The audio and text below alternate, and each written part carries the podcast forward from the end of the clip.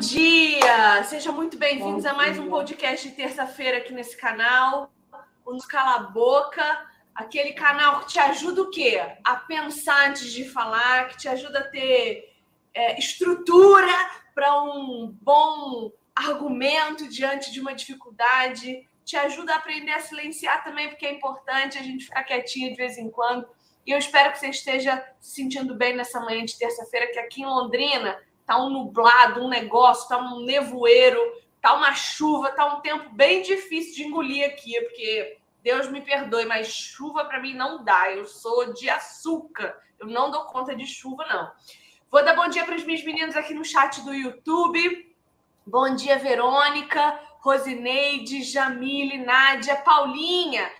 Delcinha, bom dia para você também. Isadora, que bom que você conseguiu vir hoje. Isa, não é sempre, né? Falta, Isazinha. Paizinha tá batendo ponto. Camila Trevisan, um beijo. Carolzinha, as duas, a Meia e a Santos, estão aqui hoje conosco. Marcia, bom dia para você também. Andréia, bom dia. Sejam todas muito bem-vindas. Marciana Angélica, que eu não conheço, então não não conheço. Se apresenta aí para nós no chat, Marciana. Seja bem-vinda aqui no meio de nós. Bom, Estamos aqui hoje com uma presença muito querida que nós amamos demais, que é a Érica. Érica, seja muito bem-vinda aqui no meio de nós. Bom dia. Obrigada, bom dia. Vocês também são muito queridas.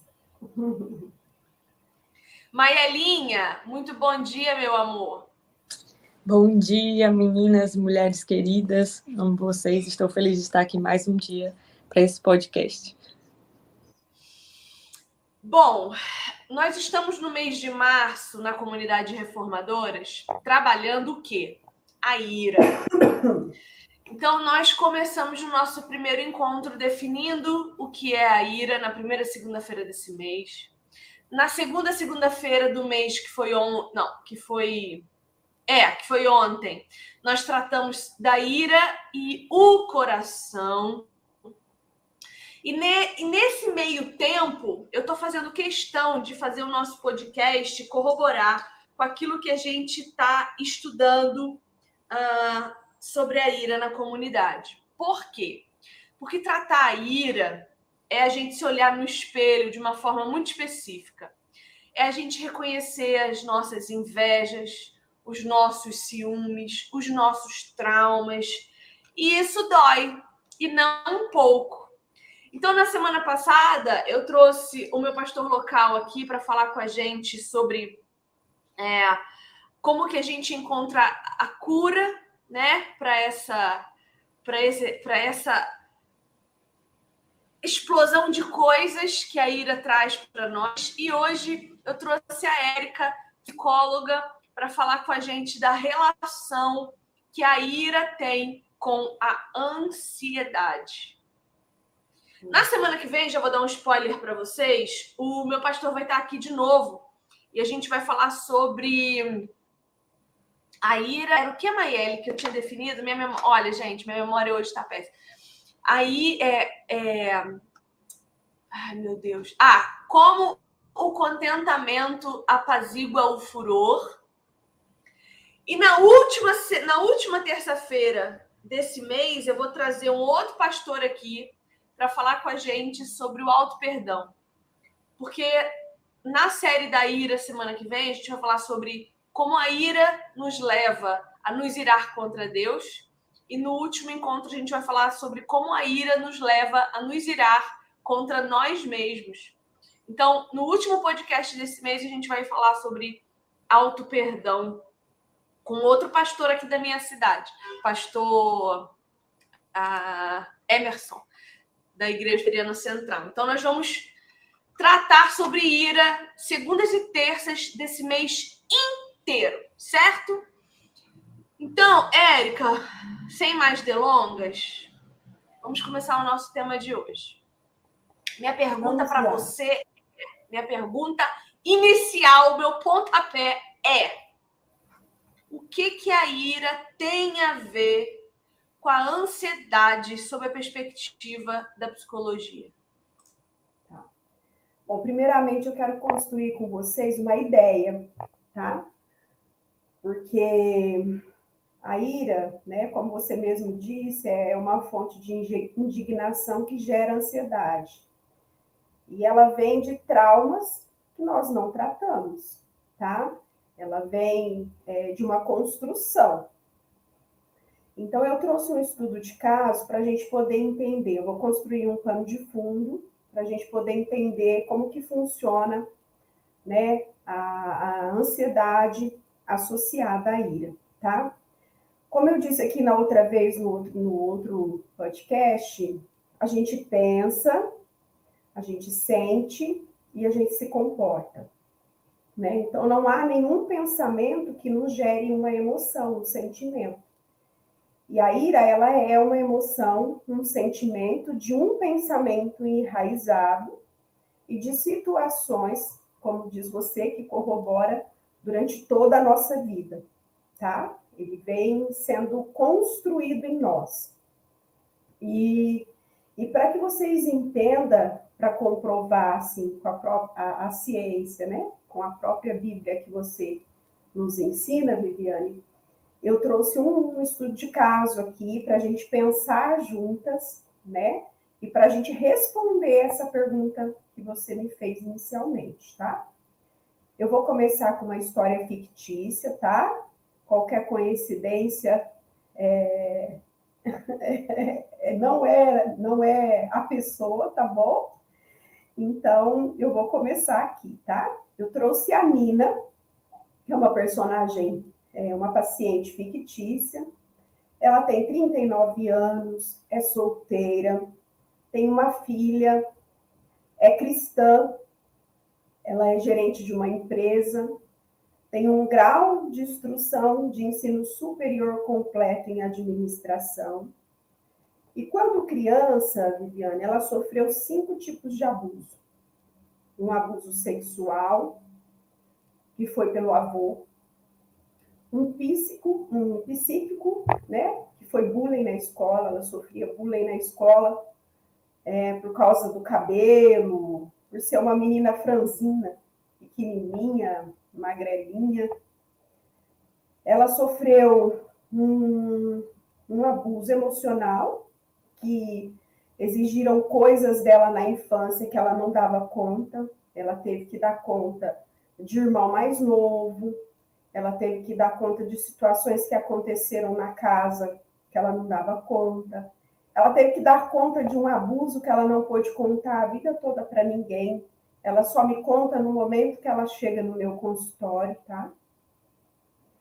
E ela também sofreu o, o abuso é, emocional, né? É, é, emocional e também de, de privação que foi afeto, lazer, espontaneidade. Não afirmaram a Nina com afeto, não deram afeto necessário para ela, não deram o lazer que ela necessitava, a espontaneidade de uma criança, tá? Então, a nossa personalidade, ela começa a ser formada quando nós somos criança e na adolescência, tá? É, a gente tem como ativar algumas coisas dos nossos filhos, e isso vem, tá, antes de tudo, pelos pais e cuidadores. Então, nós temos como ativar situações de sentimentos, de pensamentos, sentimentos dos nossos filhos quando eles ainda são crianças e adolescentes, porque está em formação a personalidade. Então, tudo isso daqui colaborou para que a Nina tivesse esse trauma da ira. Então, os problemas atuais que ela chegou no meu consultório, ela chegou com uma ansiedade associada com sintomas psicossomáticos, ela chegou com taquicardia, tá? Aquela taquicardia que dá de repente a gente fica sem a respiração. Ela chegou com uma fobia, uma respiração é, muito é, vagarosa, às vezes, tinham que te puxar para poder respirar. Ela chegou com muita tristeza, ela chegou com dores no corpo generalizada, ela chegou com dor de cabeça, com fibrilação nos olhos, né? Tem outras pessoas também que sofrem fibrilações em outros lugares por causa da ansiedade, mas ela, os olhos dela pulavam, né? Aquele olho que, que fica fibrilando, pulando, né? Ela chegou com uma sensação que algo ruim ia acontecer a todo momento, isso significa um negativismo, com dificuldades de se relacionar com as pessoas, com irritação, com muita, muita ira, com crises de explosão e de raiva. E eu perguntei para a Nina, Nina, qual que é a tua queixa principal? E ela disse assim: eu tenho crise de, de, explosão que eu não consigo me segurar, de ira, né? Principalmente no trabalho, com meus chefes, com, minha, com as pessoas que trabalham comigo, com a minha filha, e eu não consigo me relacionar, tá? Então, a pergunta que você havia me falado antes, né? É, eu vou responder a primeiro. O que, que a ansiedade tem a ver com uma ira não tratada em nós? Ela causa, ela causou na Nina isolamento social, doenças psicossomáticas, ataque de raiva, que pode causar, né? Que, que causou prejuízos e sinais é, muito significativos para a vida social da Nina. Aí Associada à segunda pergunta, como pode ser a ira, que você me fez também, né? Um gatilho de crise de ansiedade na minha vida. O que, que eram os gatilhos da Nina, que eu observei em terapia?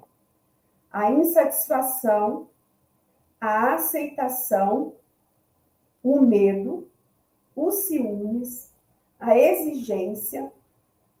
Ela era legalista, moralista, rígida e sentia que sofria muita injustiça. Então, esses eram os gatilhos dela. Toda vez que ela não era aceita, toda vez que ela tinha medo, toda vez que ela tinha ciúmes, toda vez que ela era exigente, toda vez que ela era legalista, moralista, rígida e se sentia injustiçada, acionava o gatilho de explosão, de, de raiva, de ira na mina. Agora eu vou deixar a pergunta para vocês. Tá, então, é, mas assim, a, coitada da Nina, né? A Nina é, é, é semi-morta, porque pela madrugada.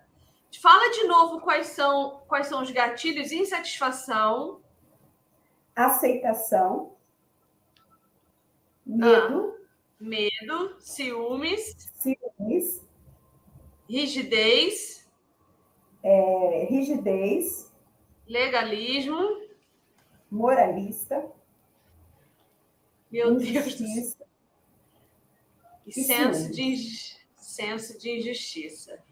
Né? O que que, tá. que, que acontecia assim, só para falar, no organismo da Nina? Como ela vivia em estado de alerta por causa da ira, era uma pessoa que estava sempre pronta para ficar irada, o que, que acontece no nosso organismo, né? A Bíblia mesmo ela fala do nosso né, intestino como um cérebro. Tem alguns alguns versículos bíblicos, bíblicos, né, comprovando a ciência com a Bíblia, que a gente pode ver que tem os, como, um segundo cérebro. Então, o nosso intestino ele é considerado um segundo cérebro, por quê? A Nina, como ela vivia numa ira constante, ela liberava cortisol, é, cortisol, né, que é o hormônio do estresse, é, e adrenalina, né, que é, é um mecanismo de defesa do organismo, né, que ele prepara uma situação de emergência, especialmente na situação de estresse.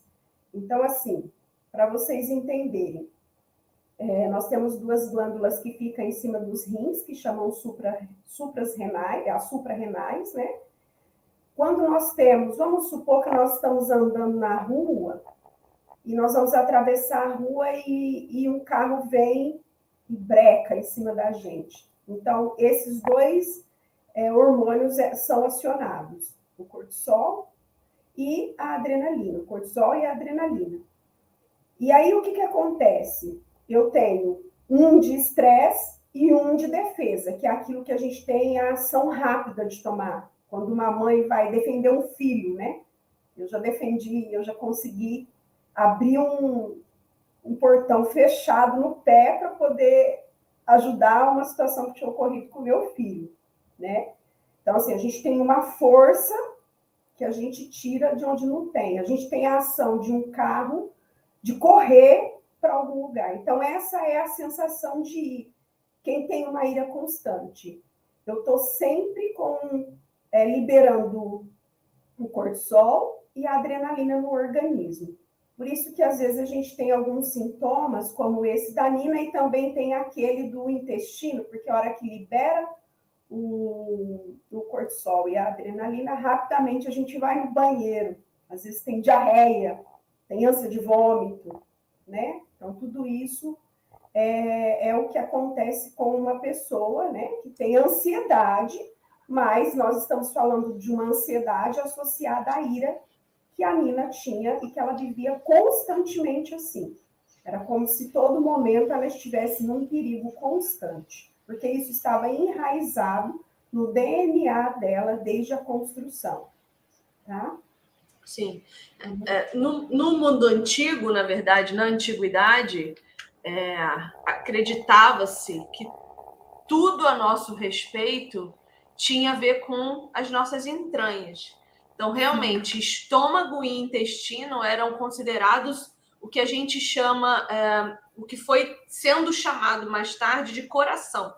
Então, quando a Bíblia fala de coração, hoje, quando a gente lê, ela não está falando do nosso órgão que bate.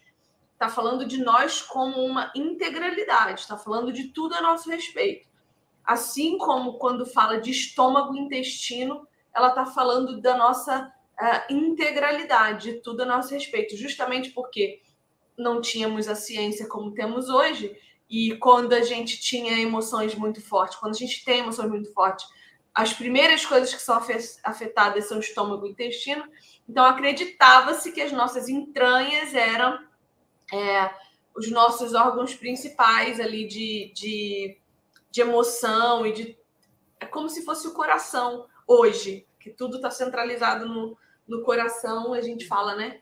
Ai, meu coração está triste. Antigamente era o meu intestino está triste, porque todas as emoções se concentravam ali. Mas, enfim, você é, colocou como primeiro tópico, é, não acho que você tenha feito isso intencionalmente, mas vou botar de forma intencional, a insatisfação como primeira primeiro gatilho da Nina, né? Uhum.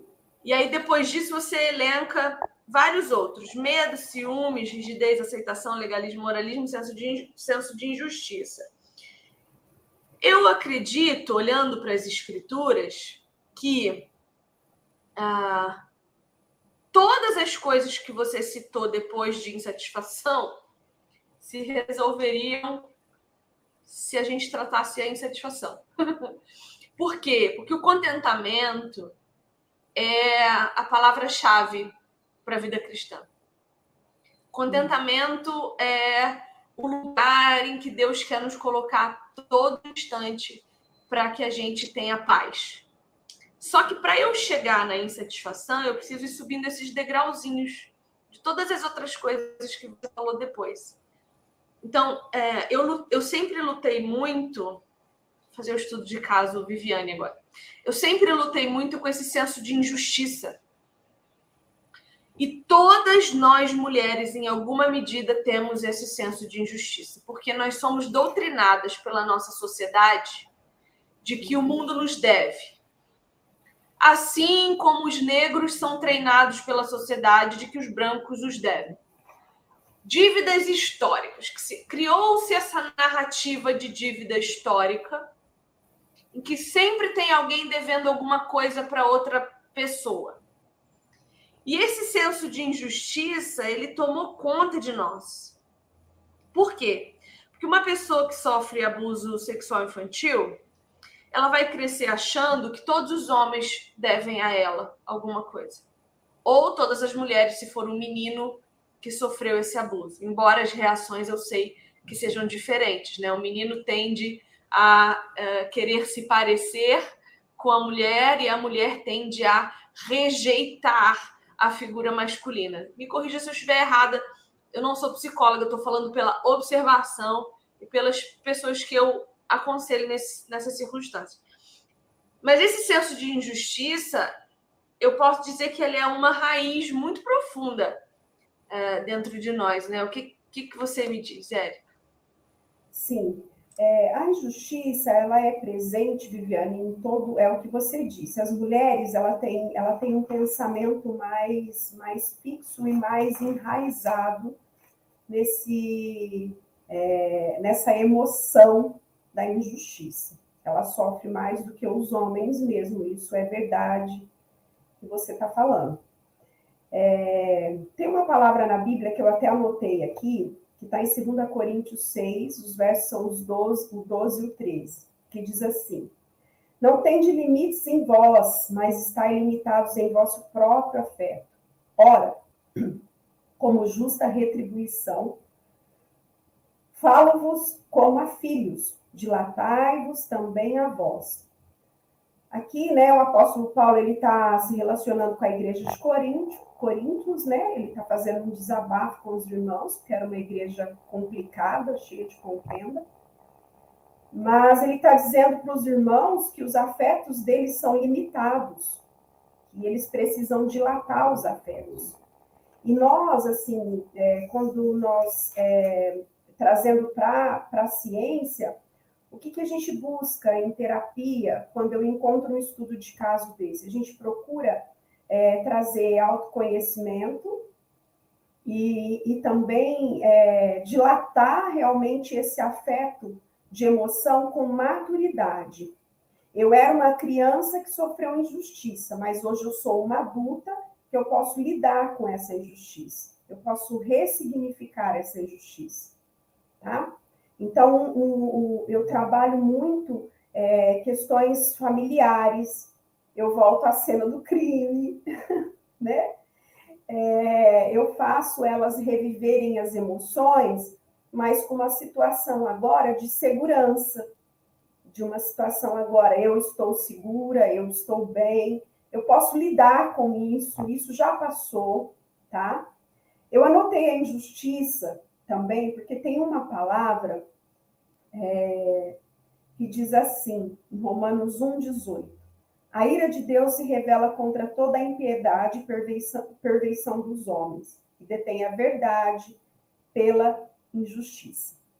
Então, a injustiça, ela é muito presente na nossa vida. Então, assim, a pessoa que tem ira, ela tem aquela explosão dentro dela. Ela tem aquela, né? Como eu te disse lá no, no, no Novo Testamento, a gente tem algumas é, versões para injustiça, para ira, né? Que no Novo Testamento a gente pode falar como enfurecer, calor, esquentar, queimar, veneno, peçonha. E no, no Antigo, no, desculpa, no Antigo Testamento isso.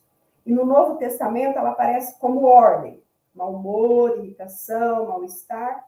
E o tumos, que é aquela explosão né, de raiva de meia hora que não sei se vocês já viram assim no, no, na, no jornal aquele, aquele senhor que matou a sua esposa, né? Que teve aquela explosão por ciúmes, né? A Bíblia também comprova isso, que o ciúmes dá esse, esse tumulus. E, e a pessoa pergunta assim, nossa, mas por que você fez isso? Ele fala, não sei porque foi uma explosão, uma ira contida de meia hora. Aquela ira é, era daquele momento? Não. Era uma ira não tratada de muito tempo. Então, quem tem essa explosão, esse senso de justiça, essas situações todas que eu falei aqui, uma hora ela vai aparecer em ira. Pode ser uma ira mais leve, uma ira mediana ou uma ira com muita explosão, impulsividade. Já viu aqueles adolescentes que, quando eles ficam irados, eles batem a porta, jogam o celular, quebram as coisas? Essa ira já é uma ira preocupante, que a gente já tem que colocar um olhar sobre ela, porque ela já está enraizada como um trauma. Tá? Alguma coisa tem aí, se você for procurar na história. Tá? Certo. Bom, é, pensando o senso de injustiça, eu creio que existe um, um escalonamento, né? Quando a gente sofre algum tipo de prejuízo, seja ele emocional, seja ele físico, qualquer tipo de prejuízo que a gente sofre e que imediatamente gera em nós esse senso de injustiça, a gente acaba escolhendo sempre dois caminhos para sobreviver. Ou a gente vai para o caminho do vitimismo, que eu acho que é, é um caminho bastante escolhido, ou a gente vai para o caminho do fechamento. Então, o que, que acontece? Ou eu me torno uma vítima inveterada, tudo é sobre mim, tudo é sobre o meu sofrimento, tudo é sobre o que eu estou passando. E aí eu fico buscando a gente já falou sobre isso, acho que no encontro passado. A gente fica buscando diagnósticos que justifiquem a nossa dor, porque ao invés da gente querer encarar, a gente prefere deitar na, deitar na cama, se cobrir e esperar a morte chegar. E tem a outra reação, e, e isso é uma ira é, implosiva. É uma ira implosiva. É você tomar o veneno esperando que o outro morra. E tem a ira do fechamento, que é a ira que faz com que você encontre mecanismos de afastar as pessoas de você para que você não dê a elas a oportunidade de gerar em você prejuízo de novo. A ira da Nina. A ira da Nina, exatamente. O que que você você acha que é o que, que é mais comum? Esses dois caminhos são comuns? E como que eu faço? Como é que você faz para lidar, para instruir as pessoas a sair desses lugares? Porque são dois buracos profundos. O buraco da vítima e o buraco. É, na verdade, são duas vítimas, né? Que lidam de forma diferente. Uma introspectando e outra é, é, explodindo. Como é que você trata essas duas situações? Assim, é, não tem nenhuma. É difícil chegar alguém em consultório, Viviane, que não se sinta vítima. Tá? É difícil. A gente receber alguém em consultório que não se sinta vítima da sua história, da situação que está sendo criada. E assim, a gente só chega no consultório por causa de pessoas. Não tem como você chegar no consultório por causa de alguma outra situação né? Porque você se relacionou, você se machucou e você chegou ali naquele ponto. Então, assim, para vamos, vamos, vamos construir esse pensamento. Eu anotei duas pessoas injustiçadas quando criança, tá?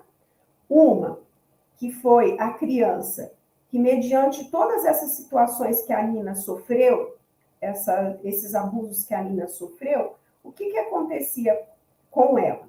A Nina ela ficou contida, tá? Ela segurou toda essa ira. Então, o que, que aconteceu com ela quando ela cresceu, quando ela se tornou uma adulta? Eu costumo dizer a minha criança interior com o meu adulto saudável, tá? Então, nós vamos sair da criança interior para ir para um adulto saudável, deixar de ser vítima, deixar é, ressignificar a minha história, é, saber que eu posso fazer diferente, saber os meus gatilhos, quando eu tenho meu gatilho e a trabalhar nele.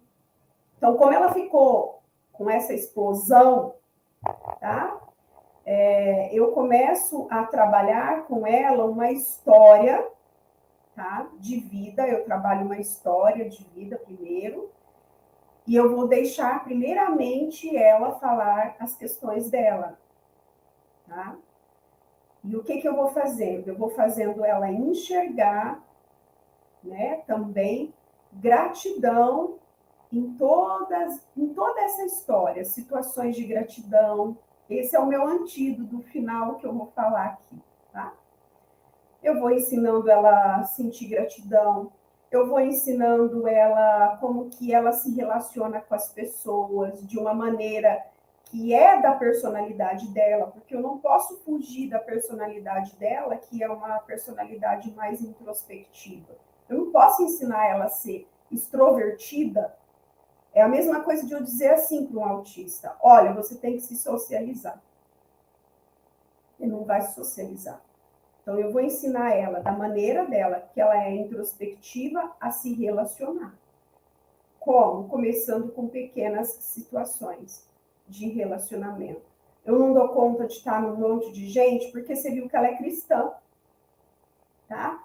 Eu não dou conta de, de ficar num monte de gente. Acabou o culto, vai embora. Para não ficar, às vezes, ter que conversar com um monte de gente, lidar com a situação. Então, vamos começar com pequenas coisas. Eu não tenho nenhuma amiga.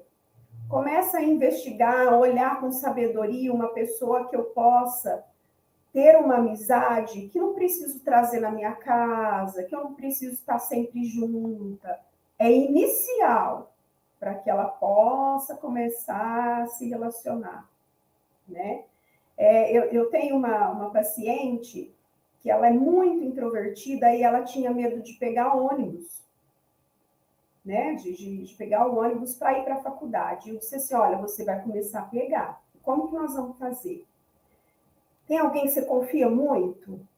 Sim, minha mãe. Eu falei, então, você quer que eu fale com a sua mãe? Não, eu mesmo falo. Então, você vai é, pedir para sua mãe ir com você pelo menos uma semana de ônibus para a faculdade. Então, ela já está fazendo esse movimento há um mês. Entendeu? Porque, assim, são em pequenas doses, é homeopática. Porque a gente não, não, não é no estralar de dedo que a pessoa muda. E a pessoa só muda enfrentando o problema, se relacionando. No caso de não ter relacionamento. Eu só enfrento o problema da minha ansiedade sentindo a ansiedade, enfrentando a minha ansiedade, tá? Se eu tiver ansiedade aqui é, num shopping, como eu disse lá no meu Instagram, e eu não enfrentar, fazer o um enfrentamento dessa ansiedade no shopping, pode ser que eu nunca mais vá ao shopping, porque eu vou lembrar assim, eu tive uma ansiedade, um, uma sociedade é, associada com, com um pânico no shopping, e eu não vou mais lá, porque toda vez que eu vou lá, eu vou ter. E se ela voltar lá com esse pensamento, ela tem mesmo. Então tem que fazer um enfrentamento no local. Você sabe tá? que o meu marido ele não é psicólogo, mas ele já me, me, me protegeu de nunca mais dirigir. Eu tinha tirado carteira é, é, já há um tempo, mas eu não tinha muito hábito de dirigir. Ele sempre dirigia para mim. E aí ele começou a me empurrar para pegar o carro. Vai, que ele sempre falou isso. Quero que você seja independente, não fica precisando de mim o tempo inteiro. Você tem que ele, ele, inclusive, me obrigou a tirar a carteira de carro e de moto. Que ele falou assim: se um dia a gente só tiver uma moto, você vai ter que pegar, porque eu quero que você seja livre. Então, e aí, ali na rotatória da, da Maringá com a Castelo Branco, eu estava fazendo a rotatória para entrar na Maringá e um carro saiu do posto de gasolina e me empurrou a traseira. O carro quase virou, porque o, o, ele bateu na minha traseira e me empurrou. Eu estacionei o carro em cima da calçada, saí do carro, comecei a me tremer. Eu estava indo trabalhar, eu trabalhava num restaurante ali na João 23. Era seis e pouca da tarde, hora do rush, né? Eu comecei a me tremer e chorar por causa do susto. E liguei para ele na hora. Falei, bem, me busca. Eu bati o carro. E eu tava a menos de 500 metros do meu trabalho. Era ali na rotatória da Maringá e eu ia entrar na João 23. E ele falou assim: não, você entre no carro e vá para o seu destino. Eu falei: não, bem, eu não consigo, a minha perna tá tremendo. Viviane, se você não fizer isso agora, você não vai fazer nunca mais. Entra no carro e vai para o seu trabalho. Eu não vou te buscar. Jeitão dele, você sabe, né, Érico? O jeitão delicado, doce de goiaba que ele tem. Foi a melhor coisa que ele fez para mim. É? Porque nunca mais eu tive medo de bater. Quer bater, filho? Manda, manda, entendeu? Que agora eu pego o carro e continuo dirigindo.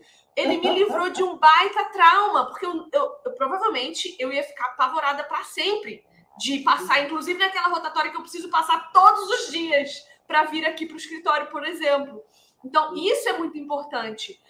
Tá no meio de uma situação traumática, continua para você ver que não te parou, não te impediu de continuar, né? É, assim, o que, o que eu só é, te, é, te ajudaria seria no seguinte: vamos primeiro nos, nos acalmar aqui no local antes de você pegar o carro. Né? Vamos respirar, eu, eu trabalho respiração. É, ele falou, ele falou, respira. É, eu, eu, porque eu falava assim, com cheira ele. flor, sopra vela, cheira flor, sopra vela. Então, a gente fazendo isso, o que, que a gente faz? Nós vamos oxigenar nosso cérebro, né? Vai a circulação aumenta, oxigena o cérebro. O cérebro, você manda a informação assim para o cérebro, tá tudo bem. aquela taquicardia, a taquicardia que você tá, ela começa a diminuir quando você faz Sim. isso. Então, Não, e ele fez perguntas a... estratégicas, porque ele perguntou Sim. assim: você estacionou aonde? Aí eu, parei em cima da calçada. Você não está no meio da rua? Sai da frente dos carros. Eu falei, não, não estou no meio da rua. Ele começou a me fazer perguntas para me tirar do foco, que eu estava ali tão focada nas minhas pernas tremendo. Ele falou assim: respira e se acalma, não adianta você ficar nervosa. Você está em segurança, você não está em cima da calçada, então nada mais vai te acontecer pega o carro e continua. Sabe? Ele, ele fez perguntas. E é, e é, interessante isso, porque ele não tem as técnicas que você tem, mas na hora ele teve todo esse entendimento de respira, você tá bem, você tá em segurança. Aconteceu alguma coisa com você? Não. Quebrou o carro? Não. Então, continua. Acontece, todo mundo bate. Em algum momento vai acontecer de novo, inclusive. Entendeu? Então, ele tem essa, essa, ele tem essa coisa de conseguir se manter são no momento de desespero, né? Eu não. Então, ali ele me ensinou a suportar uma situação difícil e a não desenvolver um trauma. E isso é muito importante porque naquele dia eu aprendi sobre como lidar com pessoas em situação de trauma. Ele não ficou bravo comigo, ele não brigou comigo, porque ele podia. Como assim? Você não prestou atenção? Tal. E a gente estava com um carro que a gente tinha comprado novo na época. Um carro que no divórcio, inclusive, perdi. Mas a gente estava com um carro novo. Ele podia ter ficado bravíssimo. Ele podia ter ficado bravo. Como assim? Você acabou de tirar o carro da. E a gente faz isso com os nossos filhos, né? Acabei de comprar para você e você já quebrou. Como que você me faz um negócio desse? A primeira você coisa é ele, ele saber se você estava bem, né? É importante isso Exato. quando acontece. É, você me fez eu lembrar de uma situação, a minha irmã mais velha, quando tinha uns 20 anos, bateu o carro, meu pai tinha tirado o carro há dois meses no consórcio. Estou pagando consórcio quase a vida inteira, coitada. E ela bateu assim, no ponto de ser uma situação grave. Uma prima sofreu gravemente, chegou a perfurar uma, uma visão. Minha irmã, por, por Deus mesmo, que ela ficou ali no local do acidente, quebrou o nariz, umas coisas, mas na hora que ocorreu, que chegou para dar notícia, meu pai per perguntou o que, que, tinha acontecido, né? E a minha mãe já na hora, minha filha tá bem, né? Então, assim, a gente tem que sempre focar no bem-estar para depois ir para o material. Você, você, frisou bem isso, e a gente faz muito isso com os nossos filhos, né? Tem, quem tem filho faz em qualquer situação. Mas você já quebrou isso, mas o que, que aconteceu com você por você ter quebrado isso? Né? Você está bem? Procurar primeiramente saber o bem-estar da pessoa, porque o bem material você compra outro. Né? O dano que às vezes aquilo ali não causou na pessoa, às vezes não foi físico, mas foi emocional. Então, seu marido pois fez é. certinho com você. Pois é, e ele tá? fala isso tranquilamente. Ele fala, ó, eu pago seguro para isso. Eu não quero saber do carro, eu quero saber se está tudo bem. Se tá tudo bem, uhum. enfim, encosta o carro. Teve uma vez que eu estourei o pneu do carro, eu fui estacionar e é, fui comprar um lanche, estacionei e o pneu arrastou no meio-fio e estourou. Quando eu saí com o carro, eu tinha saído desse mesmo restaurante, estava voltando para casa, duas horas da manhã. Eu trabalhava à noite no restaurante, era garçonete. E aí eu estourei o pneu, parei o carro na. É, o carro começou a bater, porque o pneu estava estourado. Eu encostei, estacionei e liguei para ele. Falei, bem, ó, eu, eu, eu, estourei o pneu, o que, que eu faço com o carro? Aí ele larga o carro ali, pega um Uber e vem embora. Aí eu falei assim: não, mas eu vou deixar o carro aqui longe de casa. Filha, tem seguro, vem embora. Não vai ficar aí duas horas da manhã sozinha. Ele falou assim: espera então aí que eu que vou te buscar. Ele pegou a moto, foi lá. Então, meu marido tem todos os defeitos do mundo, mas ele sabe mostrar para mim que eu sou mais importante do que as coisas que a gente tem. E se ele fosse um, um, um, um homem irado, como muitas vezes nós somos, talvez isso ficasse para trás. Porque a ira faz com que a gente mostre para as pessoas, muitas vezes, que as coisas são mais importantes do que elas, porque a gente não para para pensar no que a gente está fazendo. E isso vai gerar nos outros essa ansiedade. A criança está andando de bicicleta, caiu, levanta e começa de novo. A bicicleta arranhou, é só uma porcaria de uma bicicleta. Passa uma tinta, uma lixa, resolve. Entendeu? Levanta, vamos lá, não desiste, não. Aí a pessoa desiste, para tudo, nunca mais volta a andar de bicicleta. Quanta gente a gente conhece que nunca mais voltou a andar de bicicleta, que nunca mais aprendeu a nadar, porque num determinado momento quase se afogou, e a mãe, né, no desespero, não, sai daí, sai da água, sai da água. Né? E às vezes a gente fala até coisas que não devia, como você não consegue, né? Ou não posso confiar em você, ou coisas do tipo que as circunstâncias nos levam a isso, né? Por isso que eu disse que a gente tem um contexto histórico, né? É multifatorial, ambiente, genético, é, os nossos cuidadores, as nossas autoridades, elas, elas to, todas elas fazem parte da nossa personalidade, as nossas autoridades como professor, eu faço um balé lá, professora de balé, os nossos cuidadores. Às vezes, os nossos cuidadores não são os nossos pais, que nem eu morei sempre com a minha avó. A minha avó, às vezes, cuidava de mim. Então, eu, eu, eu herdei muita coisa dela, principalmente coisas assim ruins, né? Que graças a Deus hoje é, eu sei identificar e tratar em mim, que às vezes é, teima em aparecer, mas assim, a gente pega muitas coisas dos nossos cuidadores. Então, a origem familiar, ela tem grande é, parte na nossa personalidade, principalmente uma personalidade irada. Eu falei de uma, que é a da Nina, que é a contida, por isso que causou explosão, ela ficou contida na infância. Só que tem outra, que é aquela criança que sofre todas as situações e ela paralisa, né? que aí a mãe, tudo que ela vai, que ela vai fazer, ela paralisa, ela chora, aí a mãe fica, larga esse chorona, menina, larga esse choro. Aí o que, que vai acontecer ela, com ela quando ela cresce? Ela tem dificuldade de dizer não. É uma pessoa que fica contida na ira, tá? Ela vai ficar irada, mas ela vai ficar com muita dificuldade de dizer não para alguém. A gente tem esse, esse também, porque são extremos, a gente não consegue um equilíbrio quando a gente tem um trauma. Às vezes a gente precisa, sim, né? Não, não só de um pastor da igreja, mas a gente precisa de um terapeuta para dizer para a gente o porquê de eu estar, tá, às vezes, paralisada. Por que, que você não está conseguindo dizer não? Né? É, eu também tenho uma paciente que eu faço algumas coisas provocativas com ela em sessão, ela não se defende. Aí um dia eu disse para ela, eu falei, eu estou preocupada com você, porque você não se defende. Como que é isso no dia a dia? Aí ela começou a chorar. Ela falou que não sabia dizer não, que ela não se defendia. Aí ela começou a me contar de todas as injustiças que as pessoas faziam com ela. Ela estava com um coração o quê? Irado, cheio de irritação, só que ela não conseguia mais se defender, porque a injustiça foi tanta, estava sendo tanta, que ela paralisou.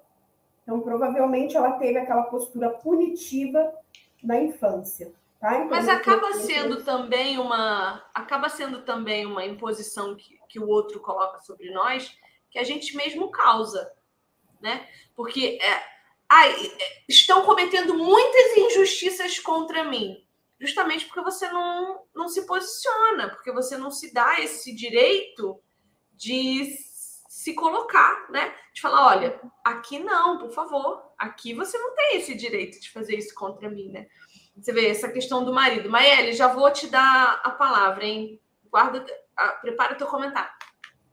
Ah, por exemplo, quando ah, é uma cadeia de iras, é uma cadeia. Eu reajo com ira contra você, você vai reagir com ira muitas vezes contra mim ou contra o próximo. É uma cadeia. Nessa questão, a gente é importante a gente se comunicar. Porque, por exemplo, o meu marido, de vez em quando, ele fala assim: Nossa, eu tô. Esse mês. uma situação, assim, esse mês a grana tá curta, eu tô desesperado. Quando ele fala isso para mim, me dá um negócio tão absurdo porque para mim, você tá desesperado é a conta tá no negativo, nós estamos devendo todo mundo. Só que para ele tá desesperado não é isso. Para ele tá desesperado é não sobrar o tanto que ele achou que devia sobrar no mês. Vai pagar tudo, mas não tá sobrando o tanto que ele queria. Então, às vezes é uma questão também de comunicação. Aí um dia eu falei para ele, falei: "Léo, o que, que você quer dizer quando você diz que está desesperado por causa de grana, por exemplo?" Não, quero dizer isso assim, assim. Eu falei, então, por favor, use outra palavra. Porque quando você diz para mim que você está desesperado, você me coloca no estado de desespero, que eu acho que a nossa casa vai cair. Então, por gentileza, vamos nos comunicar de outra forma. E ele nunca mais falou para mim que estava desesperado, porque ele entendeu que quando ele fala desesperado, ele quer dizer uma coisa e eu entendo outra.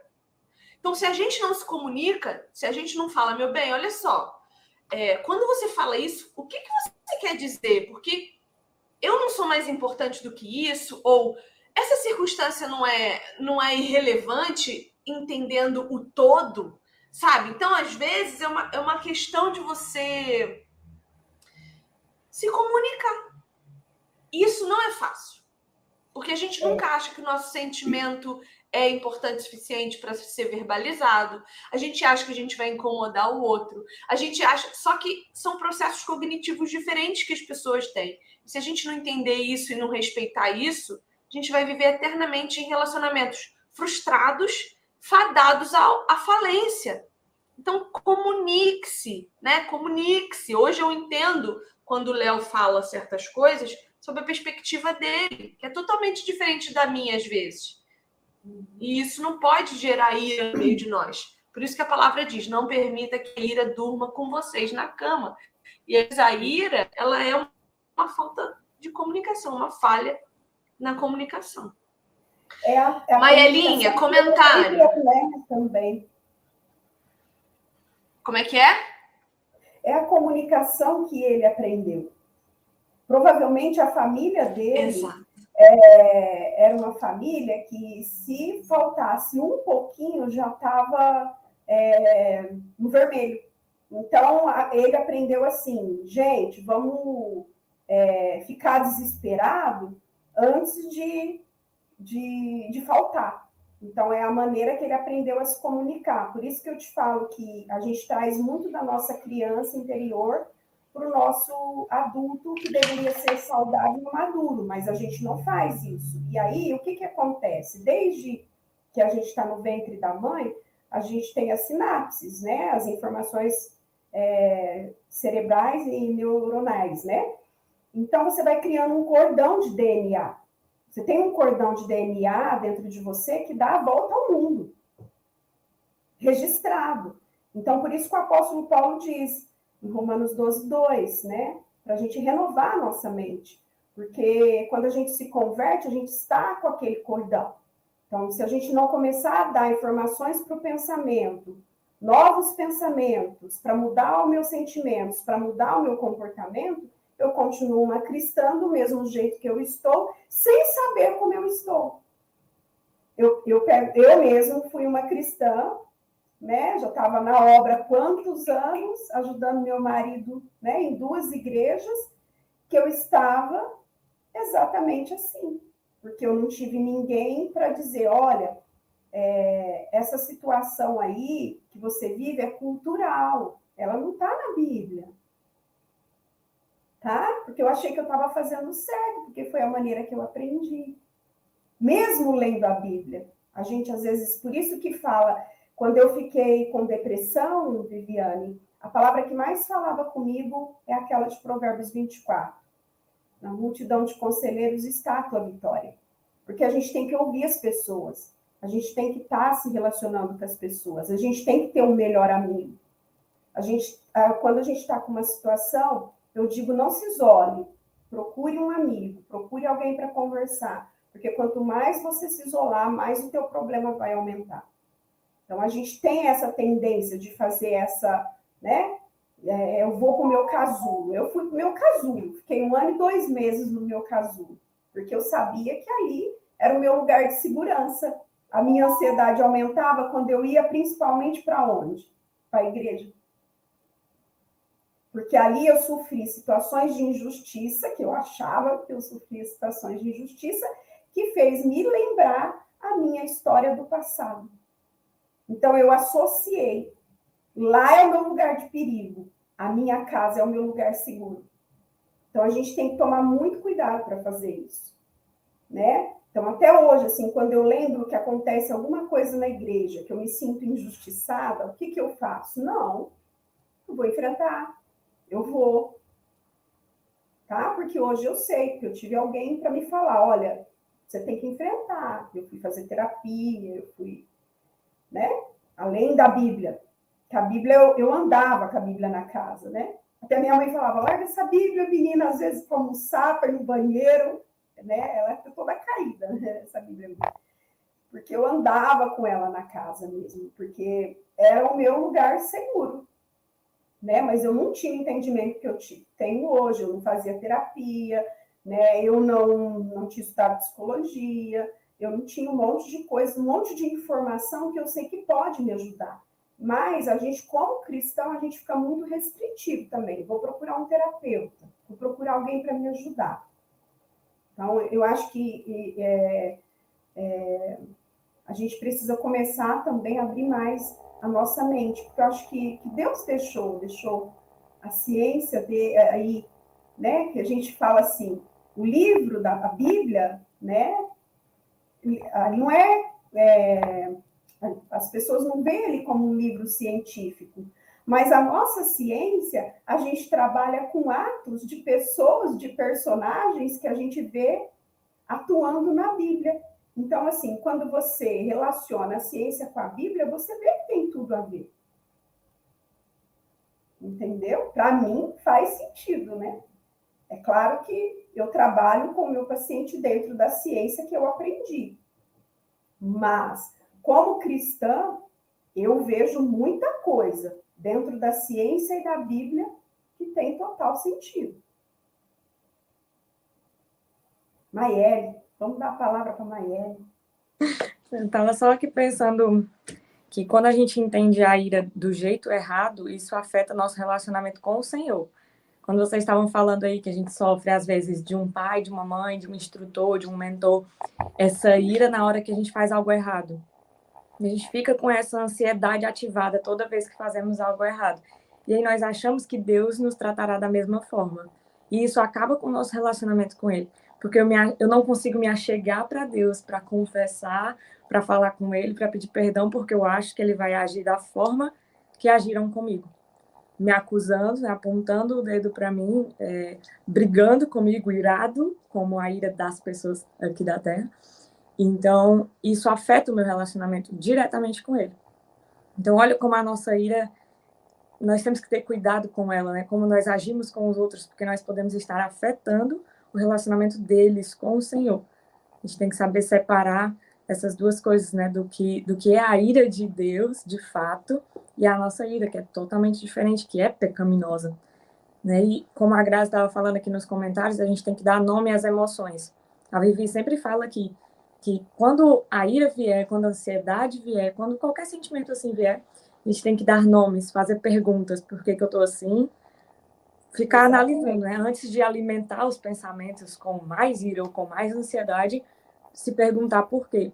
E eu vejo que o próprio Deus faz isso lá com Caim, porque Caim ele se enfurece tanto que o rosto dele fica transtornado, porque o Senhor não aceita a oferta dele, ele se enfurece. A primeira coisa que o Senhor faz é perguntar por que você está irado.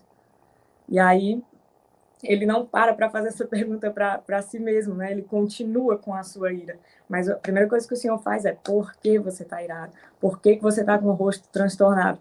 Se ele tivesse respondido essa pergunta para si mesmo, talvez talvez ele tivesse se analisado melhor.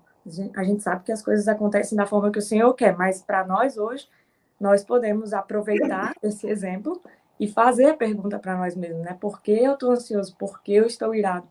Na, nas situações, a gente sabe que vai sofrer injustiça. Isso foi prometido para nós.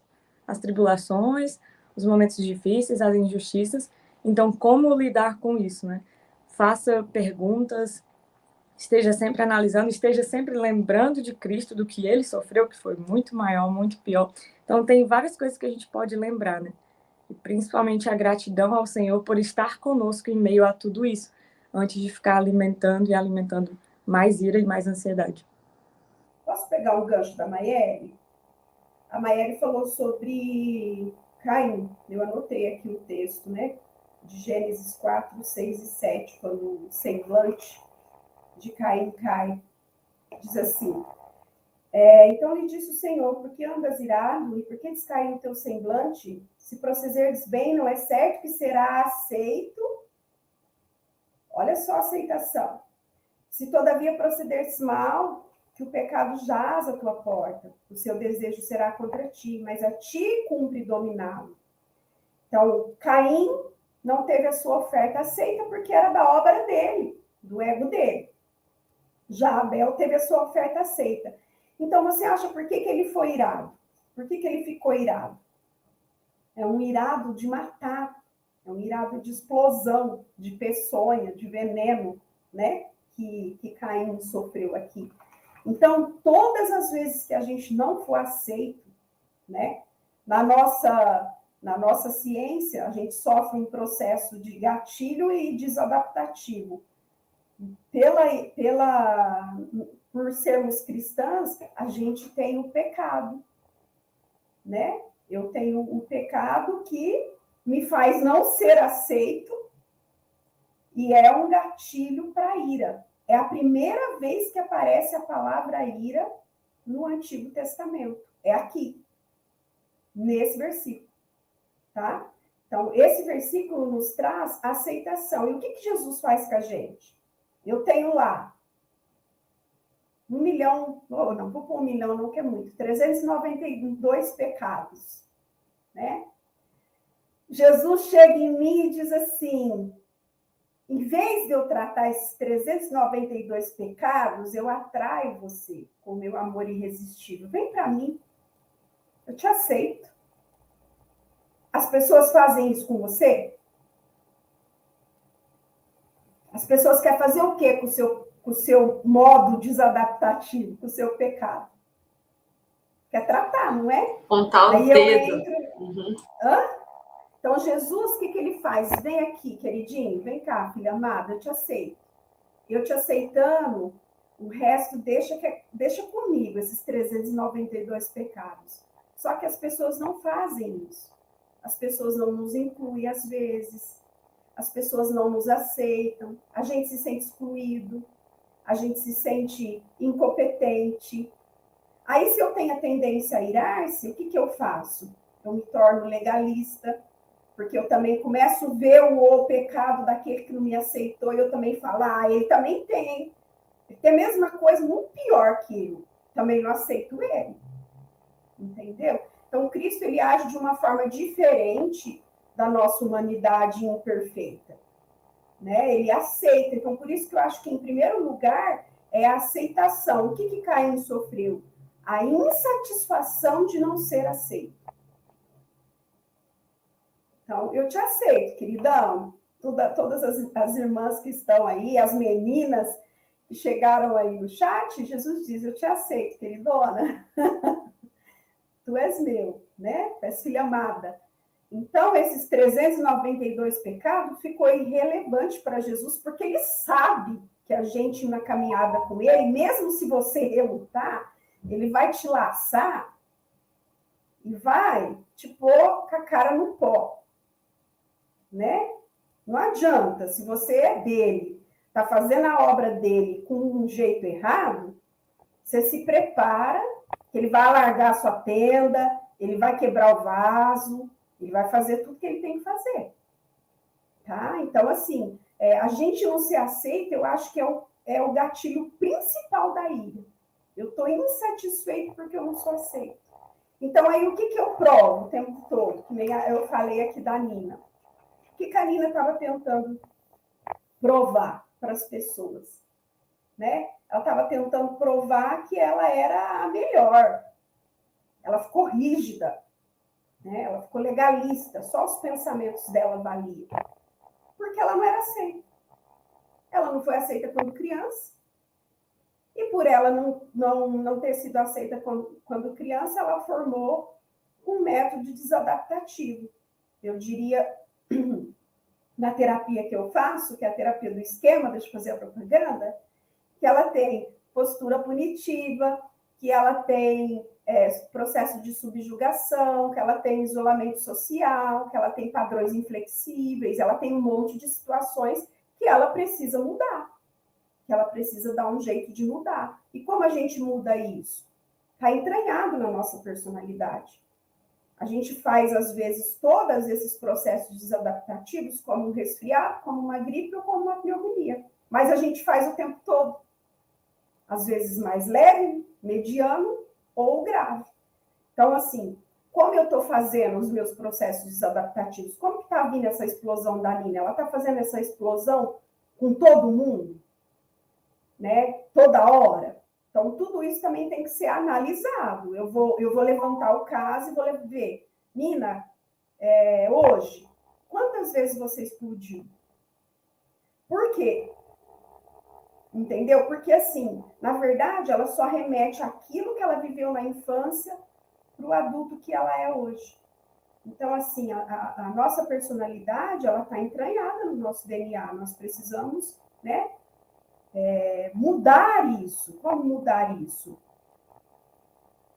É, posso falar já o antídoto, depois já passar para a Viviane e terminar, e se quiser fazer alguma pergunta?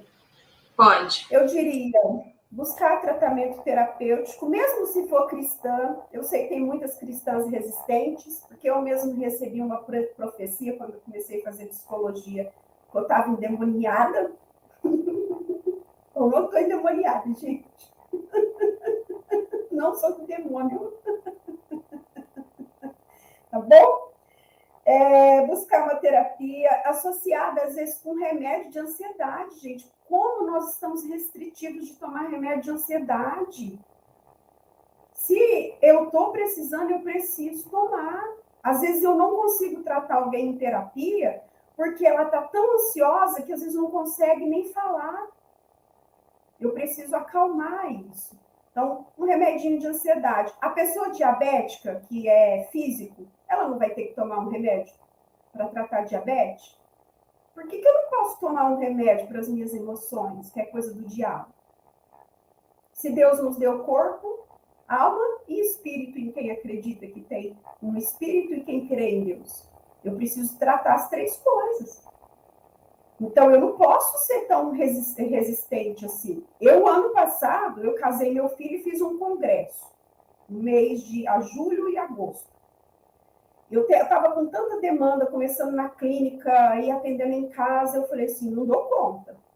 Eu tomei um remédio de 5 miligramas de ansiedade e dei um prazo. Falei, vou tomar de tal tanto a tal tanto. Parei de tomar. Depois, em outubro. Se precisar, faço isso de novo, porque eu sei que eu não dou conta. Eu, eu sei que eu tenho um histórico de depressão no passado.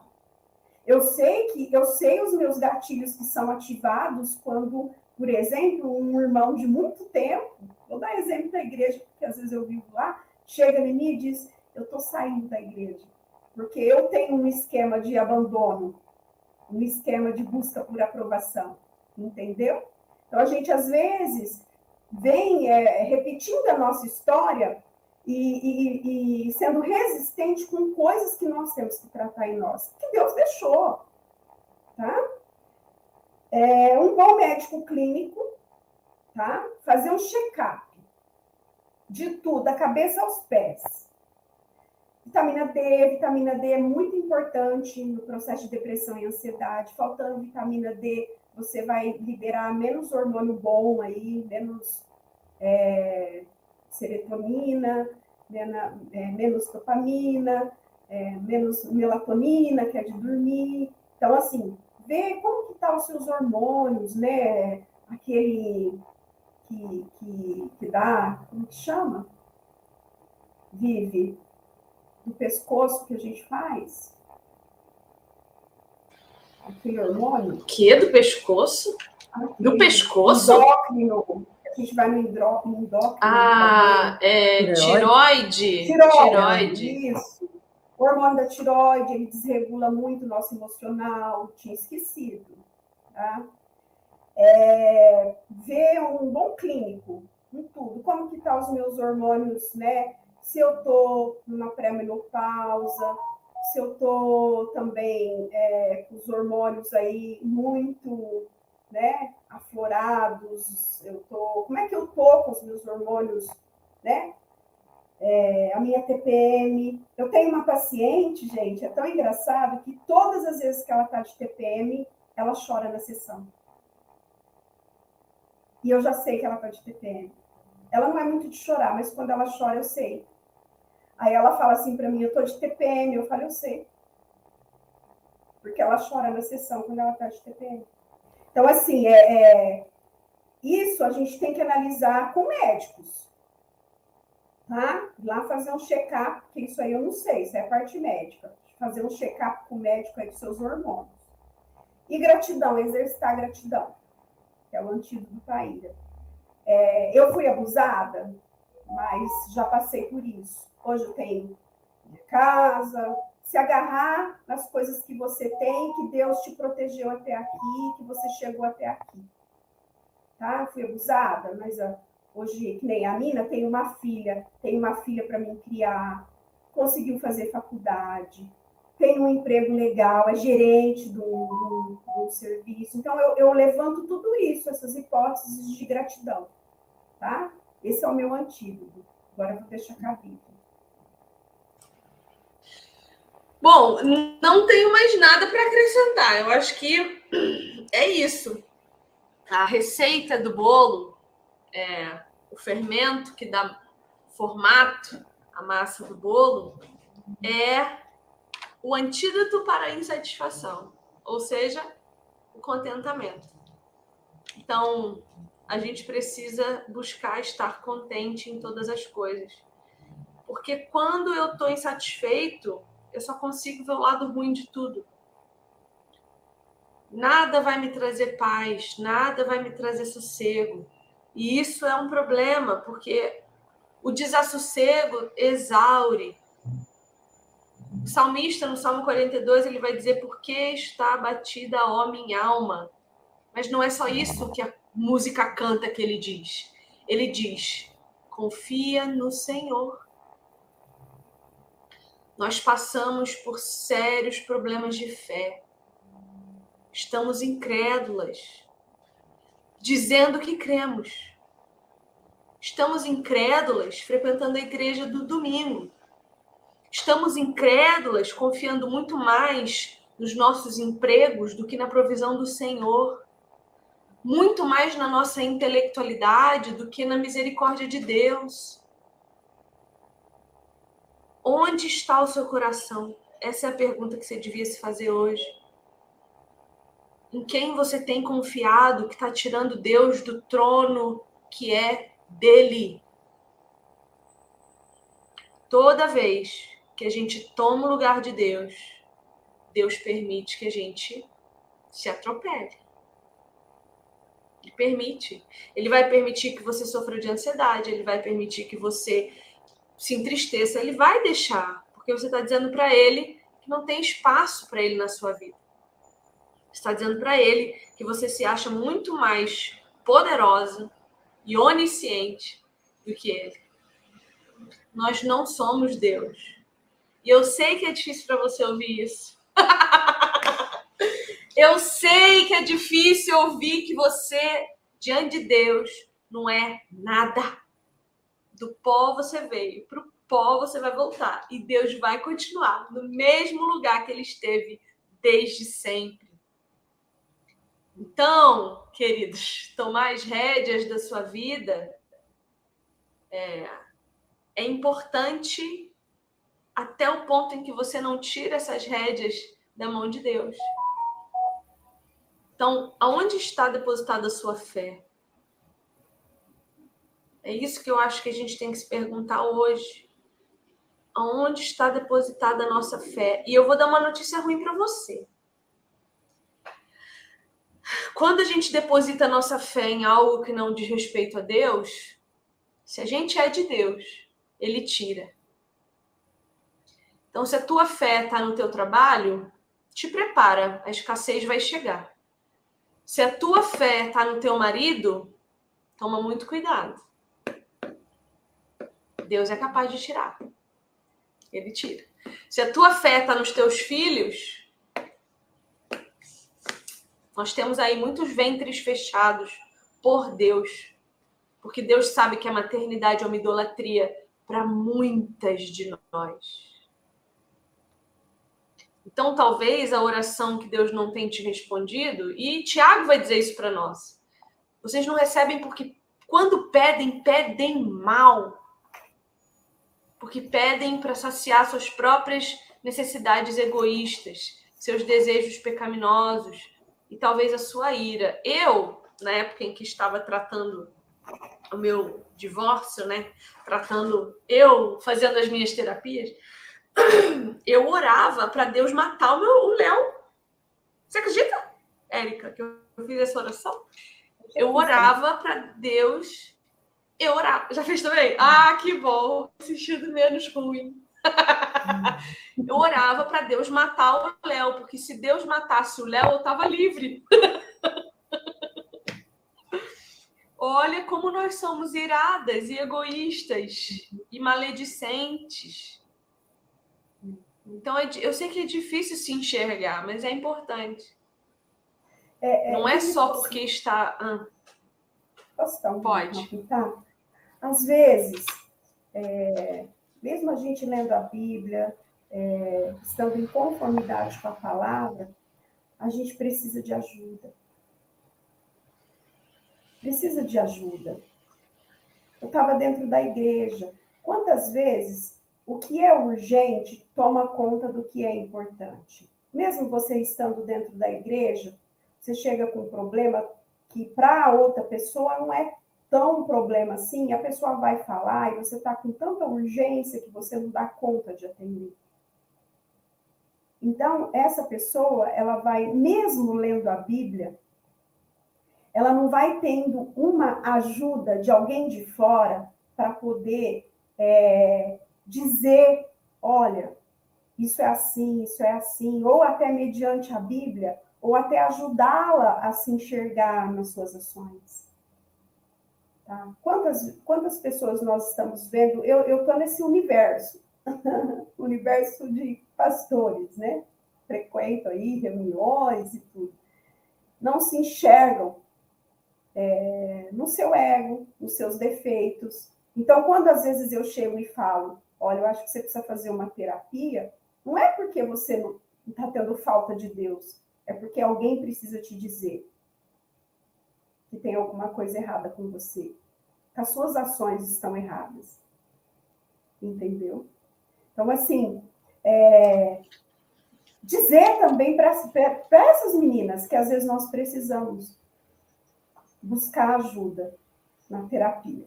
E às vezes a gente até sabe às vezes a gente até sabe onde está o nosso erro. A gente só não sabe como sair dali. Exatamente. A gente só não encontra um caminho. Porque a gente está tão emocionalmente envolvido que a gente não consegue encontrar uma solução. E o aconselhamento Exatamente. é muito importante para isso, para que a gente veja um problema, se afaste dele emocionalmente e possa enxergá-lo a partir da perspectiva de outra pessoa que não necessariamente tem envolvimento conosco. Então, isso é muito importante, porque assim, ó, é, é, eu fiz terapia, acho que uns cinco meses eu fiz terapia, quando eu me divorciei, né? Foi um período assim que eu tava, eu não conseguia enxergar um palmo diante do meu nariz, além do ódio que eu sentia do Léo. E, e eu fiz cinco meses de terapia, por quê? Porque ninguém tinha coragem de dizer para mim o que eu precisava ouvir a respeito de mim, a respeito Exatamente. das minhas dores, né? Ninguém teve capacidade naquele momento de dizer para mim que o lugar do meu, do meu trauma não era uma moradia. Era um lugar que, como a Erika falou, eu já tinha passado. Já tinha passado. E eu ainda estava habitando lá, eu ainda estava morando lá. E se eu não resolvesse aquilo, eu não ia continuar caminhando. Eu ia continuar aonde? Lá atrás. E o passado, gente, ele não é um lugar de habitação, ele é um lugar de referência. Eu olho para trás, eu enxergo o que aconteceu, para poder olhar para frente e não voltar lá. Não é para ir lá e ficar, arrumar, armar uma barraca e volta do meu trauma e ficar morando ali, namorando com ele, abraçando e beijando. Não, eu já passei e eu tô viva. Então é importante que às vezes uma pessoa de fora diga isso para nós. E pode ser que não seja o seu pastor, pode ser que não seja o seu irmão na fé, porque muitas vezes o seu irmão na fé já falou e você não ouviu também. e quando você está numa relação profissional-paciente, de alguma forma você escuta, né? Porque você está investindo tempo e grana. Então você vai se obrigar a ouvir. Então é importante, assim. Né? Não acho que. É... Bom, não vou dar minha opinião, não, mas tá aí. Precisamos de ajuda sempre. E não procurar ajuda demonstra um pouquinho de, de orgulho, de arrogância, soberba, né? Me incluo, tá, gente? Me incluo. Não tenho facilidade de pedir ajuda, não. Porque eu nunca acho. Não é que eu não acho que eu preciso, é que eu acho que a gente não quer incomodar. Essa é a questão, né, Érica? Não, não vou ligar para a Érica, não. A Érica é muito ocupada. Ela não vou incomodar ela com os meus problemas. Só que quando não. você abre o teu coração para alguém, você está dizendo para essa pessoa que ela é importante para você também. Uhum. Né? É, é, entra um pouco da rigidez. Entende? Às vezes, essa, essa rigidez da, da injustiça, da não aceitação, principalmente no fato da Nina aqui do abuso, a gente se torna tão rígido que a gente não consegue pedir ajuda. Né? Mas é, essa rigidez, ela nos torna é, pessoas raivosas, iradas. Né? Talvez eu não estou raivosa, explosiva, eu estou contida, eu tô, eu tô contida não, eu estou paralisada. Na, na, na, psicologia que eu trabalho, a gente tem três formas de enfrentamento para uma situação de gatilho, para uma situação de de, de sofrimento, que é a hipercompensação, eu luto com o meu problema, a paralisação, eu paraliso diante do meu problema, e a evitação, eu evito e fujo do meu problema. Então, assim, a rigidez, ela traz a fuga, ela traz a explosão, né? Que é a luta, eu vou lutar, eu vou gritar, eu vou, né? também pode ser dessa forma. E ela traz a paralisação, eu paraliso, eu dou conta né, de, de, das minhas coisas, eu dou conta de fazer isso, mas tem uma hora que não dá mais conta. Que nem, vou dar um exemplo. Um narcisista, para vir em terapia, ele só vem se ele tem uma perca significativa, se ele vem. Porque talvez ele nunca vai chegar numa terapia tá? Então, a ira é, é muito preocupante também, né? Por quê? Porque às vezes eu só vou chegar até a terapia se acontecer uma perca significativa. Porque eu sou irada, eu sou rígida, eu sou, né? Eu, eu não fui aceita, eu sou insatisfeita, eu eu tenho ali a minha moralidade, eu sei o que eu faço, eu sou dona de mim. Então, essas situações todas, elas vêm colaborar para que eu não possa pedir ajuda. Né? E principalmente quando a gente está é, dentro de uma religiosidade. Eu digo que eu era religiosa, muito religiosa, né? É, até a, a, na nossa igreja a gente brinca assim: o que, que vocês são? Ninguém. A gente recebe tanta gente de tantas formas lá, né? Eu até brinco para a Viviane, arminiano, calvinista, é clássico, né? Eu digo para ela, Viviane, não sei se existe, não existe, mas aqui nós é tudo avivado de Jesus.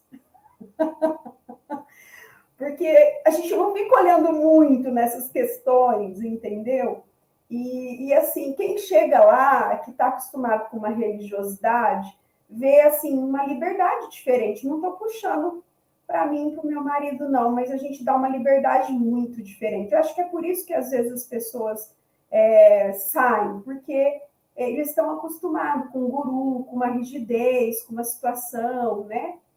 De, de, de autoridade espiritual, uma coisa assim, né? E a gente não é assim. Então, né? Se chega alguém que eu vejo com algum problema, eu falo, ó, esse problema é assim, assim, assim, mediante a Bíblia, mas eu te indico também um terapeuta. Geralmente não sou eu, porque eu não, eu não faço com ninguém da igreja. Tenho esse, essa ética que é até mesmo é ética profissional. A gente não pode fazer terapia com um amigo ou no, no, no lugar que a gente congrega, na nossa, da onde a gente tem a nossa espiritualidade. Mas eu indico. Como auxiliar de pastor, eu indico. Tá bom, Gui? Bom, tá ótimo. Tempo bom, que tempo bom. É, então, é, bom, não, não acho que há mais nada que acrescentar da minha parte. Maíra, você quer falar mais alguma coisa para a gente começar o nosso encerramento? Bom, só que a ira e a ansiedade elas estão muito atreladas à vontade de controle, né? De controlar todas as coisas. A gente quer ter o domínio nas coisas, mas nós não temos. Precisamos exercitar todos os dias sabendo que Deus é soberano e ele que controla todas as coisas. Porque Deus ele pode até acalmar a tempestade, mas ele não vai nos tirar do mar. A escolha é sua se você quer sair do barco e tentar nadar sozinho, mas você sabe o que acontece no meio do mar se você for tentar nadar sozinho. Você vai afogar. E ele te deixa sair do barco, deixa você ficar com a sua justiça própria, deixa você quebrar a cara. Mas quando você estiver afogando, ele vai lá e te puxa pela mão quando você pede socorro. Então, assim, ele pode até acalmar, mas ele não vai nos tirar daquele ambiente, assim como ele fez com os discípulos no barco. Ele acalmou a tempestade, mas eles continuaram lá. Então, eles podiam ficar com aquela ansiedade de e se acontecer de novo? Então, ele nos deixa nesse ambiente para que aprendamos a confiar nele e no que ele acabou de fazer, de acalmar aquele ambiente. Assim como ele também pode ficar conosco lá, dormindo no barco enquanto a tempestade acontece. Então, Exatamente. que nós possamos aprender isso, né? A confiar nele quer estando na tempestade. E mesmo assim, também quando a tempestade é acalmada e nós estamos dentro do barco, fadados a que aconteça de novo, né? Que nossos olhos estejam sempre nele. O Vivi, sabe o que o meu marido falou ontem dentro do carro? estava vindo do serviço, a gente estava conversando sobre o seu podcast, né? Como você é usada por Deus, como Deus te usa, né? Estava conversando isso do trabalho. Aí a gente estava falando, eu falei, ai, Fabiano, vou falar sobre a ira no podcast de novo, né? Não estou acostumada com isso. Aí, né, estou precisando acostumar, porque eu preciso agora fazer lá no meu Instagram, viu, Vivi? Está me ajudando bastante. Então, aí ele veio falando, ele falou assim para mim, ele é ótimo, gente, é um marido maravilhoso. Ele falou assim, seja natural. E ele falou assim, ó, eu vou fazer uma pontuação para você. Fala para elas que Jesus nos dá escolhas, né? A, na palavra de Deus não tem a palavra livre-arbítrio, mas ele deixa, ele deixa a gente escolher, né? Ele nos deixa livre. E ele falou assim: lembra do filho pródigo? Eu, mas assim, me deu um insight tão, tão maravilhoso. Lembra do filho pródigo? Eu falei, ah. Ele falou assim: o que, que a gente faz com os nossos filhos quando eles querem fazer alguma coisa errada? A gente tenta impedir, vai atrás, vai ver onde que está, onde saiu, né? Eu já tive até, já, já segui até o filho aí, né? né? Deixa ele saber isso, se ele estiver vendo isso. Então, assim, é, aí ele falou assim: o que, que o pai faz do filho pródigo quando ele pede tudo? Ele não fica irado, ele fica entristecido, ele dá tudo, ele não vai atrás do filho, ele não vai saber onde o filho está, ele não, Ele não corre, ele dá essa, essa livre opção de escolha. Só que ele fica ali de braços abertos para dizer. Aí veio isso na minha cabeça, eu estudei isso. Eu falei, ele fica de braços abertos dizendo para você: é, pode voltar, que você é aceito mesmo sujo, porque você é meu filho. E aí eu peguei e falei: nossa, eu coloquei aceitação. né? Então a gente tem mania de querer blindar as pessoas e as coisas de fazer as suas escolhas, né? Vai embora, fica, né? Nem lá Maria Madalena que vai segurar Jesus, não me detenha, deixa eu ir embora.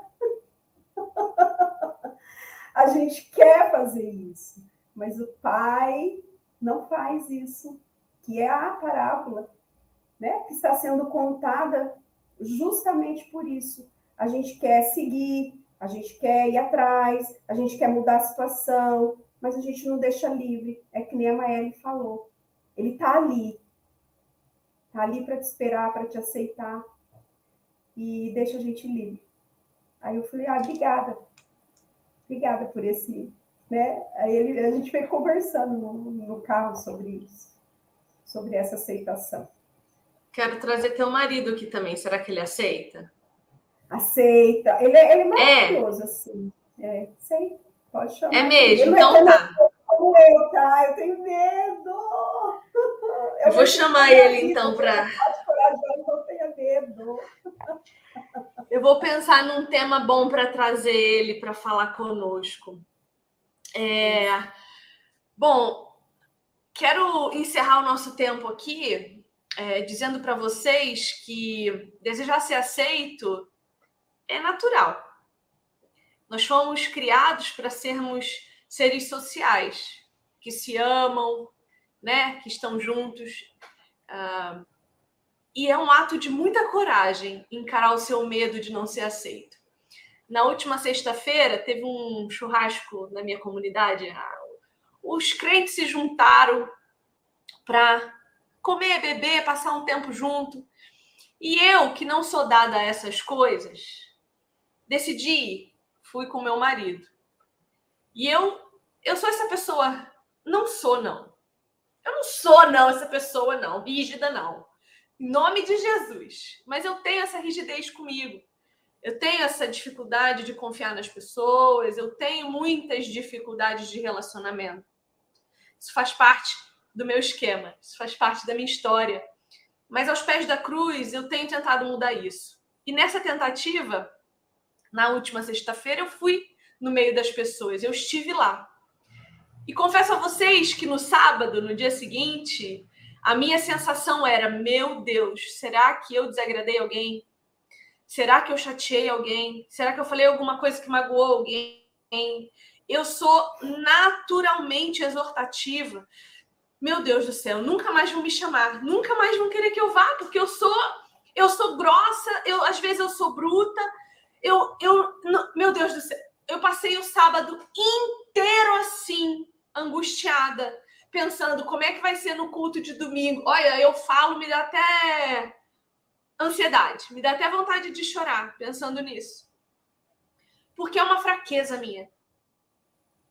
Só que é uma fraqueza que antigamente eu me blindava e eu corria.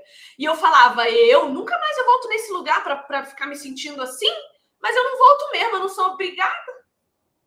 Mas nesse momento em que eu tô junto com Jesus Cristo, tratando o meu caráter, eu decidi não correr. Eu decidi não fugir. Por mais que tudo em mim, as minhas entranhas estejam gritando para eu sumir, eu não vou sumir. Eu não vou correr, porque eu preciso aprender a me vulnerabilizar. Sabe por quê? Porque eu não vou ser aceita sempre. E eu não preciso ser aceita sempre. E se eu estiver no meio de pessoas que temem a Deus, e eu creio que nesse momento eu esteja, mesmo que essas pessoas não gostem exatamente de como eu sou, elas também vão fazer um esforço espiritual e físico para me ajudar a suportar aquilo que tem me sufocado, que é a solidão. E eu tô abrindo meu coração aqui para vocês de forma muito humilde e muito constrangida, Porque não é fácil lidar com isso? Porque eu não quero que vocês passem pelos mesmos sofrimentos que eu venho passando há anos de me ver só, não querendo estar só. Porque ninguém quer estar sozinho. Deus não colocou no nosso coração necessidade de solidão. Ele colocou no nosso coração necessidade de relacionamento. Então, por mais que você queira se convencer de que você não precisa de ninguém, de que você está muito bem sozinha, de que para que, que você vai à igreja se você pode ficar na sua casa? Por mais que você tente se auto-enganar, eu estou aqui para te dizer que você está mentindo para si. É mentira. É mentira. E vai chegar uma hora que você não vai suportar mais. E querendo ou não, você vai ser obrigado a se medicar, porque suas emoções vão te adoecer. Então, vulnerabilize-se. Porque nossa, o nosso contentamento vai estar no lugar em que a gente sabe que fez tudo o que podia. E que por mais que o outro não tenha entendido, você fez tudo o que você podia. E Jesus te aceita do jeitinho que você é. é. Então, Ô, Érica, eu vou falar que domingo você desmarcou o churrasco, eu fiquei até um pouco contente, porque eu não ia tentar duas confraternizações no mesmo final de semana. Deixa eu te falar uma coisa, já que você abre o seu coração. É, no nosso congresso, que você pregou, eu tenho no mínimo cinco mulheres que você deu testemunho e que estão comigo por situações que você falou ali que não foram tratadas nelas. Né? Como você fala nas suas lives, não é segredo, sobre abuso. E assim, eu quero que você saiba a importância que você tem, mesmo se muitas pessoas não te aceitam, a importância que você tem é, de quando você dá o seu testemunho é, de verdade, daquilo que você viveu, daquilo que você não viveu. Porque às vezes alguém não vai te aceitar ouvindo você falar, mas às vezes você vai ser instrumento de Deus para a cura de alguém. Então, eu tenho tratado, no mínimo, cinco mulheres do Congresso que você deu testemunho. Então, Deus te usa, Viviane. E se há algo em você que ele quer mudar, se há algo em mim que ele quer mudar, se há algo na Maeli, em todas as mulheres que estão assistindo que ele quer mudar, está fazendo a obra dele, ele vai mudar, ele vai aceitar e vai curar os 392 pecados. Vai cuidar, isso aí você deixa com ele, tá? Eu não sei como ele vai fazer, se ele vai usar através da cura do médico, através de outra irmã, através de um psicólogo, mas ele vai trazer a cura.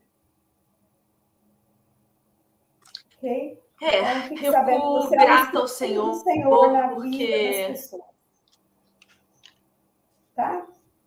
Eu fico é, grata a Deus aceita, por isso, porque... Aceito, tá é... Do jeito que você é. É uma florzinha, às vezes acho esquentadinha, às vezes eu vejo até as reações que ela faz. Ela faz então eu já sei quando ela está nervosa e quando ela não está. Né? Que a gente aprende a analisar o comportamento. Então, assim, é, saiba que você é usada pelo Senhor. Né? E que nada muda isso. Né? Que ele vai tratar do jeito que ele tem que te tratar, ele vai tratar o que ele precisa tratar em você, em mim, que ele me trata um monte de coisa toda hora. Eu sou uma medrosa, gente. Né? Às vezes veem eu clinicando, falando, mas eu também tenho os meus medos interiores.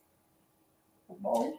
Que a gente não pode é parar, né? Deus nos chama e Ele nos chama todas as manhãs quando Ele nos dá ar, quando Ele nos dá oxigênio, quando Ele bate uh, o nosso coração, né? Para que a gente continue. Então, Deus tem trazido pessoas para mais perto e eu fico feliz com isso. Inclusive, vi que meu pastor estava aqui na live, meu Deus do céu. Pastor Wagner, a gente te ama demais. Um beijo, Deus te abençoe, querido. É porque eu tenho. Precisar de psicólogo lá na igreja, me indica. a, a gente é desenvolvido esse, esse relacionamento que é muito difícil para mim, é realmente muito difícil para mim confiar nas pessoas. E eu perco a confiança muito rápido. A pessoa me decepcionou, me frustrou, acabou. Então, o pastor Wagner, assim como toda a comunidade sob a liderança dele, tem sido um instrumento de Deus para me ajudar a suportar aquilo que eu não sou capaz sozinho. E eu não sou mesmo, e reconhecer que eu não sou capaz de suportar certas coisas tem sido fundamental para que eu encontre força nos meus irmãos para suportar. Então, contei isso da minha experiência no último na última confraternização com a igreja, e eu realmente nunca tinha ido a uma confraternização de igreja, porque eu não gosto, porque eu vou continuar talvez ainda por algum tempo não gostando, mas que agora eu não vou faltar mais. Mesmo que no dia seguinte eu passe o dia inteiro me torturando, porque eu acho que eu preciso ser aceita por todo mundo. Uh, porque é assim que o Senhor vai me tratar. É nos meus medos enfrentados, né? É quando eu bato de carro e decido pegar o volante de novo, para não parar. Comunidade é isso. Comunidade é isso é ferro afiando ferro, é a gente se permitindo ser cuidado pelo outro e ajudando o outro quando ele precisa. Então, que a gente possa fazer isso, se vulnerabilizar, se, se colocar mesmo no lugar de fragilidade e ser magoado pelas pessoas e ser frustrado pelas pessoas, porque é isso que vai nos tornar mais fortes é aprender que a gente depende de Deus e não das nossas emoções. E que quando alguém faz um mal para nós, é sobre aquela pessoa e não sobre nós. Você acha que se a gente encontra com a Nina, sendo as pessoas mais maravilhosas do mundo, a Nina vai conseguir se relacionar com a gente de primeira? E se a gente não tiver força espiritual para suportar a Nina, quem vai apresentar o evangelho de Deus para ela? Então, se nós continuarmos cristãos emocionalmente fracos, a gente não vai poder ajudar as pessoas que estão desesperadamente precisando de ajuda. Mesmo que já viram porco espinho no frio, tem um memezinho, né, que mostra dois porcos espinhos.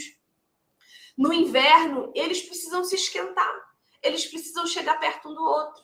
Só que para chegar perto um do outro e se esquentar e suportar o frio, eles precisam sentir também os espinhos que vão machucar.